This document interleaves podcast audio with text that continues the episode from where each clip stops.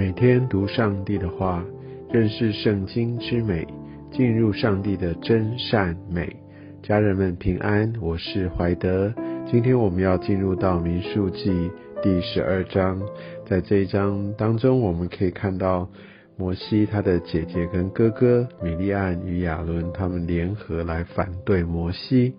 我们可以看到，在这样的一个事件里，宗教领袖之间的纷争就带来极大的拖累。可以看到上帝怎么样来面对，怎么样来看待这样的一个事件。其实这样的事件虽然在多年前啊这样的发生，但在人类的历史当中，甚至到现在也不断不断的在发生。我们可以看到米利安和摩西。他们基本上应该都具备一个非常非常重要的职分，那当然也包含亚伦，他扮演祭司的职分。那但是却看到在这样的一个过程里面，呃，米利安和亚伦他们借题发挥，那相信他们内心当中其实是为了想要争取是那个领导的地位，那所以他就诋毁了摩西。好，那对神来说，诋毁他的仆人，其实是非常非常重大的冒犯。那我们可以看见哦，在这个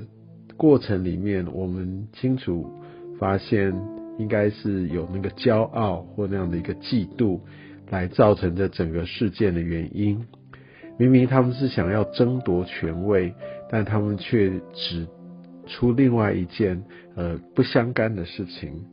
那我们也可以看到，上帝啊，他会自己介入这个仆人的这样的一个过犯，但是他不要人去取代上帝的位置，去来做一些的批评，想要用人的方式来处理。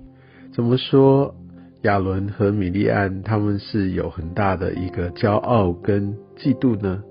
其实他们就。在第二节说：“难道耶和华单与摩西说话，不也与我们说话吗？他们仗着他们也可以领受到一些上帝小谕他们的事情，好像他们在这样众人面前，或者甚至他们私下在耳语，可能在谈论，在背后在说这件事情。”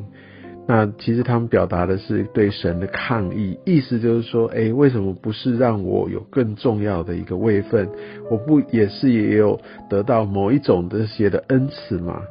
其实他们这样的一个举动，他们是在对神抗议，也因为他们的比较，就带来很大的纷争。所以我们可以看到在这里面，他们就觉得说，对啊，我也是这样啊，或者我更好。有些时候，我们可以看到，在团队里面，有一些领袖，也许比我更大的位置，受重用，或者原本那个是我的位分，那他也许本来是在我之后，但是好像有一个上帝的拣选或带领，有一天他已经在我之上，或或原本我服侍的呃领域受到一些的调整等等，我们常常就会进入到这样的一个嫉妒里面去。在第三节讲出摩西很重要的一个特质，也许也因为这个特质是上帝拣选他的一个主要的原因。第三节说摩西为人极其谦和，胜过世上的众人。哇，这是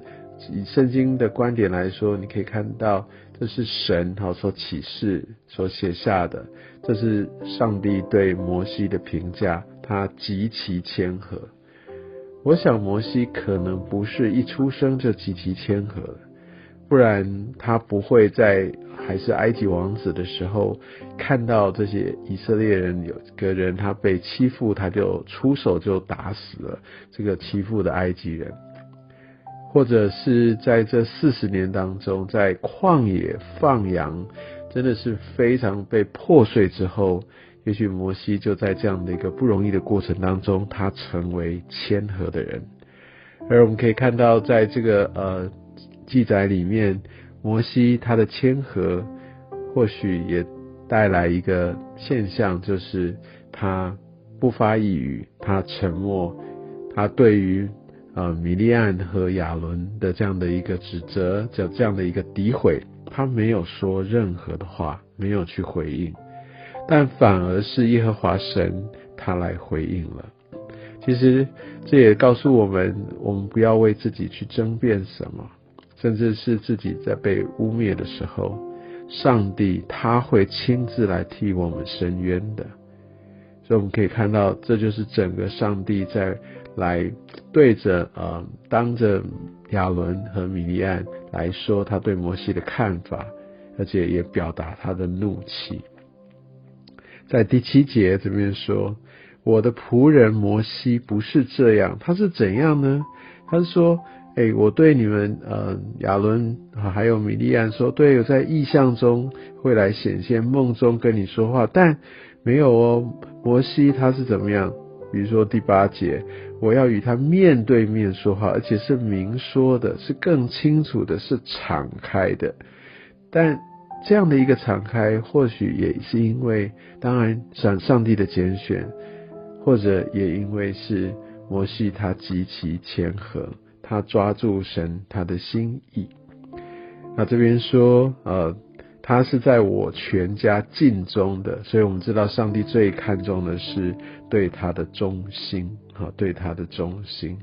所以我想上帝也很严重的、很严厉的话对